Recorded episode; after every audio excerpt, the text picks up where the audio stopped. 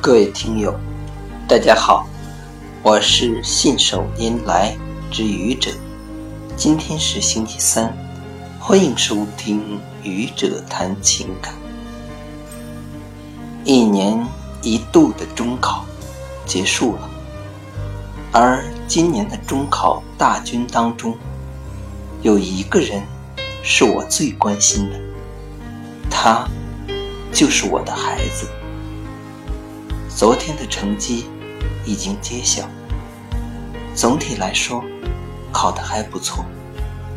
要知道，我的孩子在初中入学考试时，在全校七百多个孩子当中名列五百多名。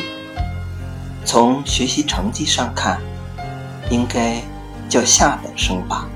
在整个初中三年的学习生涯中。我很少管孩子，当然，这不等于我不关心孩子。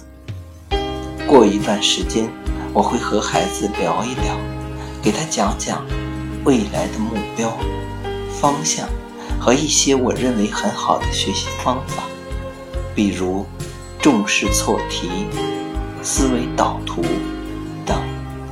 再看看孩子有什么问题。有什么需要帮助的地方？渐渐的，孩子在进步。初二时还得了个突飞猛进奖，这个奖项可是用来表彰成绩进步超过一百名的学生的。孩子就读的初中是本市最好的初中。初三的时候，他的成绩。稳居全年级的上中等水平。如果按照往年的政策，他可以上本市最好的高中。但很遗憾，今年招生政策是招收百分之百的指标生。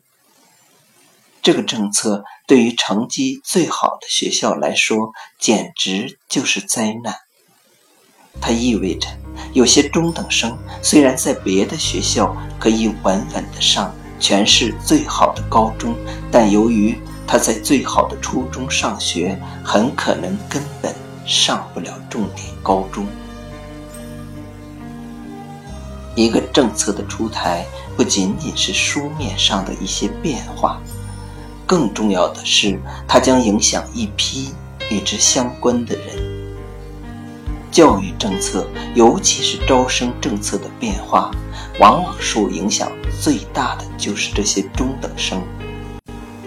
成绩最好的学校，原来人们趋之若鹜，今年却成了受害者；成绩一般的学校，原来人们都不想去，今年却成了受益者。